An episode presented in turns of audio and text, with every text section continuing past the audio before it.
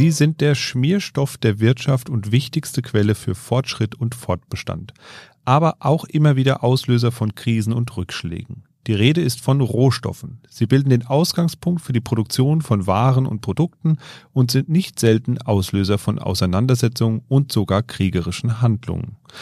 Aber wie funktioniert eigentlich der Rohstoffmarkt? Was zählt zu den Rohstoffen und welche Rohstoffe sind für die Wirtschaft eigentlich besonders wichtig? Diese Fragen möchte ich heute in einer kleinen Sonderreihe mit Dr. Gabriele Wiedmann besprechen und die wichtigsten Fragen rund um das Thema Rohstoffe klären. Gabriele Wiedmann ist Kollegin von Dr. Carter, den kennen Sie ja bereits, und ausgewiesene Rohstoffexpertin und deshalb freue ich mich, dass sie nun heute hier bei mir im Podcaststudio ist. Hallo und herzlich willkommen, Gabriele. Hallo. Ja, wir hatten uns ja bereits im Vorfeld so ein paar Gedanken gemacht, wie wir so eine Sonderfolge aufbauen können und haben gemerkt, die wird ganz schön lang und haben uns jetzt entschieden, wir schneiden die in mehrere Teile, damit das ein bisschen besser zu konsumieren ist und nicht so ganz so lange dauert. Also wie so ein kleiner Finanzwissen-Snack eigentlich. Beginnen möchten wir heute mit so einem ganz grundsätzlichen Überblick zum Thema Rohstoffe. Bevor wir aber beginnen, vielleicht noch eine persönliche Frage. Wie wird man eigentlich Rohstoffexpertin? Also hast du irgendwann gemerkt, ah, das Thema interessiert mich besonders oder wie kam das? War das Zufall? Es war wirklich ein Glück glücklicher Zufall, ganz klar. Ich war damals Sachgebietsleiterin internationale Konjunktur. Wir wussten, wir müssen das Thema Rohstoffe irgendwie so ein bisschen neu sortieren und konzentrieren.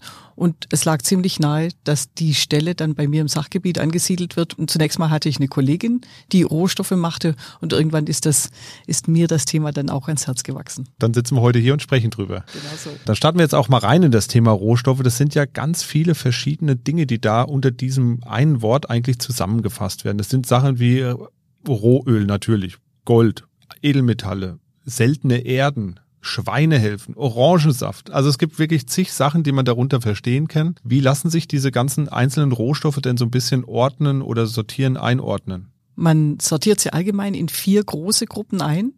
Ich fange mal an mit den Energierohstoffen. Rohöl, da gehört aber auch Erdgas dazu und die Rohölprodukte, Benzin, Diesel. Dann kommen die Industriemetalle, ganz wichtig, Kupfer, Aluminium, aber auch Zinn, Zink, Blei und so weiter. Dann haben wir die Edelmetalle, das Gold, Silber. Da gehört auch Palladium und Platin noch dazu. Und die Agrarrohstoffe darf man nicht vergessen. Also Baumwolle, Mais, Soja und da ist eben auch das Orangensaftkonzentrat und die Schweinebauchhälften dabei. Ja. Genau, die kennt man ja auch. Und äh, wenn man dann so an Rohstoffe denkt, dann denken ja auch viele daran, dass man in die ja auch investieren kann. Das geht ja auch immer mal wieder durch die Presse, dass die Rohstoffpreise irgendwie durch Investments getrieben werden etc. Da sprechen wir vielleicht gleich auch nochmal drüber. Aber äh, bevor wir dahin kommen, vielleicht erst nochmal die Frage, wie investiert man denn eigentlich genau in Rohstoffe? Also mit welchem Instrument? Bei Goldbarren ist es ja noch recht einfach. Ähm, die kann ich mir theoretisch kaufen irgendwo bei einer Bank beispielsweise, bei einer Sparkasse und kann die mir in den Keller legen. Bei Soja Erdgas oder Orangensaftkonzentrat? Wie funktioniert denn das da? Es ist allgemein so, dass man das über Termingeschäfte macht, Terminkontrakte sogenannte. Und das ist eigentlich ein Vertrag mit einer Gegenseite. Das ist dann oft eine Bank oder ein Händler, ein Broker, ein Professioneller. Und diese Termingeschäfte, das heißt, ich setze mich hin und sage, ich kaufe zu einem bestimmten Termin, beispielsweise dem 30. September 2021, mehrere Fass Rohöl zu einem bestimmten Preis. Und meine Gegenseite sagt, ja, genau zu dem Preis verkaufe ich das Rohöl an dich. Und diese Terminkontrakte, die sind üblich, da gibt's natürlich Millionen über Millionen und zu verschiedenen Rohstoffen. Und die werden geschlossen zwischen den unterschiedlichsten Menschen. Und jetzt kann man das Ganze ja auch über eine Fondsanlage machen. Es gibt ja auch Rohstofffonds, die man nutzen kann. Da laufen einem ja immer mal ganz merkwürdige Begriffe auch über den Weg. Sowas wie Contango, das ist kein Tanz. Wenn man das erstmal so hört, denkt man erstmal, es wäre ein Tanz, aber es ist keiner. Es gibt dann noch die Backwardation. Was sind das für Begriffe? Was muss man bei einer, bei einer Rohstoffanlage, wenn man denn dann in Rohstoffe investieren wollen würde, über einen Fonds und der für einen auch geeignet wäre. Was gibt es da zu beachten? Was sind die Besonderheiten dabei? Wenn man sich so überlegt, also so eine Terminkurve, wie man dann sagt, also die verschiedenen Termine, zu denen man kaufen, verkaufen kann. Die Terminkurve, die hat dann Preise. Also ich sage zum 30. September bestimmter Preis für Öl, dann wieder 31. Dezember, quartalsweise oder auch monatsweise. Im Normalfall ist es so, dass man sagt, je später man liefert oder bestellt, desto höher ist tendenziell der Preis, wenn man denkt, die Weltwirtschaft wächst, die Preise steigen. Das ist dann die Situation. Man hat eine steigende Terminkurve und das heißt dann Contango Es gibt aber auch die umgekehrte Situation, dass man heute teuer kaufen muss, weil irgendwas aus bestimmten Gründen knapp ist. Zurzeit die, die Transportkapazitäten, die so eng sind, dass man heutzutage ganz viel für Rohöl bezahlen muss. Und bei manchen Rohstoffen ist es dann so, dass in der Zukunft weniger bezahlt werden muss. Dazu sagt man dann Backwardation der Punkt ist, dass man bei bestimmten Kontrakten, wenn man im Contango ist und man will einen Kontrakt verkaufen, den nächsten wieder kaufen, man möchte das Zeug eigentlich nicht liefern oder auch nicht tatsächlich physisch verkaufen, dann hat man Rollverluste, wenn man Contango hat. Denn ich gebe meinen Kontrakt ab, der nächste handelt zu einem höheren Preis und dann habe ich diese Rollverluste. Das kann gerade so in einem Fonds ganz schön wehtun, wenn man da eingeschränkte Handelsmöglichkeiten hat. Das heißt also, da muss man als Fondsmanager schon ganz schön auf Zack sein, dass man da nicht in eine blöde Situation läuft. In der Tat. Ja, kommen wir dann nochmal zu einem ernsteren Thema in dem Zusammenhang mit Rohstoffen. Immer wieder liest mir auch davon, dass Spekulationen die Rohstoffpreise treiben. Ich habe es eben schon angedeutet. Das ist ja gerade bei Agrarrohstoffen ja äh, ziemlich verwerflich eigentlich, ähm, weil die dienen ja dazu, auch Leute tatsächlich zu sättigen. Und wenn die eben teurer werden, dann ist das eben für viele Menschen auch gar nicht so toll. Ist es denn wirklich so, dass diese Preistreiberei bei Rohstoffen tatsächlich stattfindet? Wir haben da vor längerer Zeit mal eine große Studie gemacht. Wir haben viel gerechnet, wir haben viel geschaut, hat eigentlich gezeigt, nein, also dauerhaft kann man nicht sagen, dass diese Spekulation die Rohstoffe teurer macht. In der Theorie ist es sogar so, dass eigentlich diese Spekulation, diese Termingeschäfte die Preise glättet, die Preisentwicklung, weil man eben, eben absichern kann und dagegen dann auch gerade bei Agrar sich so ein bisschen gegen diese Witterungsschwankungen und Ernteschwankungen dann ein bisschen absichern, hedgen kann. Insofern im langfristigen Durchschnitt ist es nicht schlecht und nicht schlimm, sondern eher glättend. Allerdings kann kurzfristig durch Spekulation dann schon mal können die Preise ganz schön nach oben schießen. Da ist es dann eben in der kurzen Frist unangenehm, gerade für ärmere Menschen. Und wann kam das eigentlich auf? Du hast eben schon gesagt, ja, man kann dadurch sich ja ein bisschen absichern gegen Witterung zum Beispiel, äh, Unwetter, drohende und sonst irgendwas. Ähm, wann kam das auf? War das so ein Agrarthema früher? Gab es das schon früher irgendwie oder ist das was Modernes?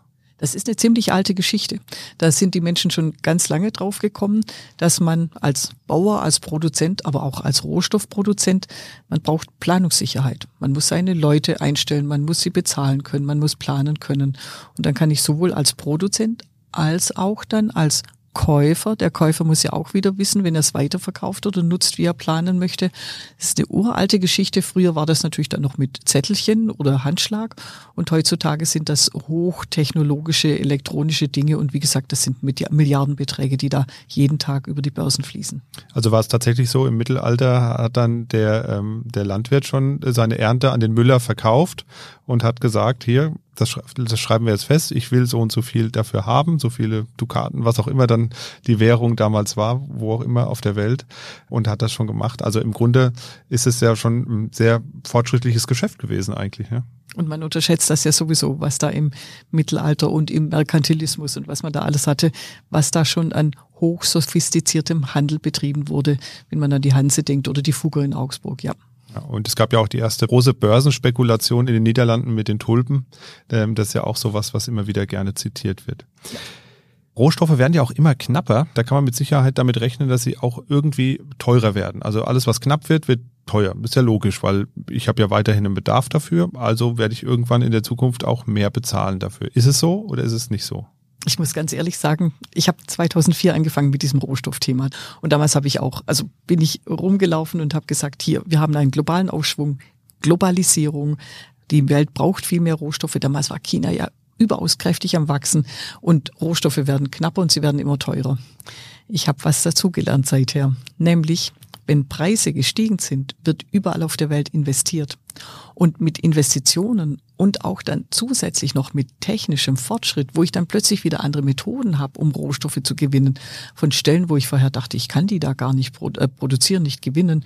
Die Ölsande in Kanada, die konnte man früher nicht ausbeuten, heutzutage kann man es. Das Fracking ist zwar schon lange bekannt, aber irgendwann erst durch den technischen Fortschritt attraktiv geworden man hat auch lange von Peak Oil geredet und gesagt, irgendwann geht das Öl aus. Die Rohstoffe werden nie ausgehen. Am Ende kein Rohstoff, weil die werden irgendwann so teuer, dass man Alternativen findet oder man findet wieder neue Lagerstätten, die zwar schwerer, aber immer noch dann auszubeuten sind. Ähm, also insofern, das ist auch eine schöne Marktgeschichte für den Volkswirt, dass der Preis da viel regelt. Genau, über das Öl sprechen wir dann auch nochmal. Du hast eben schon angesprochen, das Fracking, das hängt natürlich auch ein bisschen mit dem Preis zusammen. Also das wurde ja erst interessant, als der Ölpreis auch deutlich gestiegen war. Dann fing man auf einmal mit dem Fracking wieder an, als der Ölpreis fiel jetzt äh, letztes Jahr ähm, wurden die ganzen, ja, äh, die was sind das dann, Minen oder Bohrlöcher sind ja. das, genau, wurden dann geschlossen. Also von daher, da hängt dann auch der Preis und das, äh, die Möglichkeit, ähm, andere Dinge, andere Lagerstätten zu erschließen, hängen natürlich zusammen. Zum Ende der ersten Folge da sind wir jetzt nämlich schon angekommen. Wir haben uns ja vorgenommen, ein bisschen kürzer zu bleiben. Schauen wir doch nochmal auf die Rohstoffgruppen drauf, die du ähm, vorhin schon benannt hast. Wir sind jetzt Juni 2021. Wie sieht's denn bei den Rohstoffen so grundsätzlich aus? Wo gibt's vielleicht kritische Rohstoffe, wo du sagen würdest, oh, da wird's im Moment ein bisschen eng, weil wir so viel brauchen? Vielleicht gibt's uns eine kurze Einschätzung. Ich fange mal an mit Energie. Das ist ganz spannend. Wir haben eigentlich Rohöl im Überfluss. Die OPEC hat massig freie Produktionskapazitäten. Wie du es eben gesagt hast, die Bohrlöcher in den USA, die stehen eigentlich bereit, wieder fürs Fracking so richtig loszuschießen. Aber da ist gerade eine hohe Disziplin und die Weltwirtschaft wächst extrem stark, überraschend stark. Rohöl wird im Augenblick echt wieder ein bisschen knapp. Also da ist der Preis jetzt höher gegangen. Der dürfte auch noch ein bisschen weiter steigen. Bei den Industriemetallen, das ist die ähnliche Geschichte, nämlich dieser jetzt doch überraschend schnelle Erholungssprung von der Weltwirtschaft und gleichzeitig die ziemlich knappen Transportkapazitäten. Also man fördert zum Teil, aber man hat auch da zum Teil Anlagen stillgelegt in der Corona-Zeit. Ähm, das heißt, es wird auch im Industriemetallbereich zurzeit ziemlich knapp. Auch da wird es noch so ein halbes Jahr mindestens deutlichere Preisanstiege geben. Dagegen Gold, ähm, das verliert eher ein bisschen an Glanz, wenn irgendwann die Zinsen wieder steigen. Es wird noch eine Weile gut laufen, aber irgendwann werden die Zinsen wieder stärker steigen, dann kann man das mit dem Gold vergessen. Ja, dann vielen Dank schon mal für die Einschätzung. Damit sind wir auch schon am Ende der ersten Folge angekommen.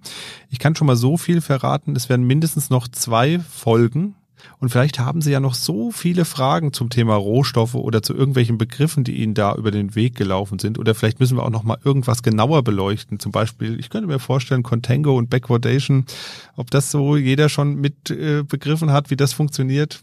Da müssen wir vielleicht auch noch mal eine Sonderfolge zu machen, weil das ist wirklich gar nicht so leicht. Also, wenn Sie Fragen haben, schreiben Sie uns gerne an podcast.dk.de, äh, wenn Sie Fragen zu Rohstoffen haben, aber auch ansonsten natürlich, die nehme ich dann in die Folgen mit dem Dr. Carter mit rein.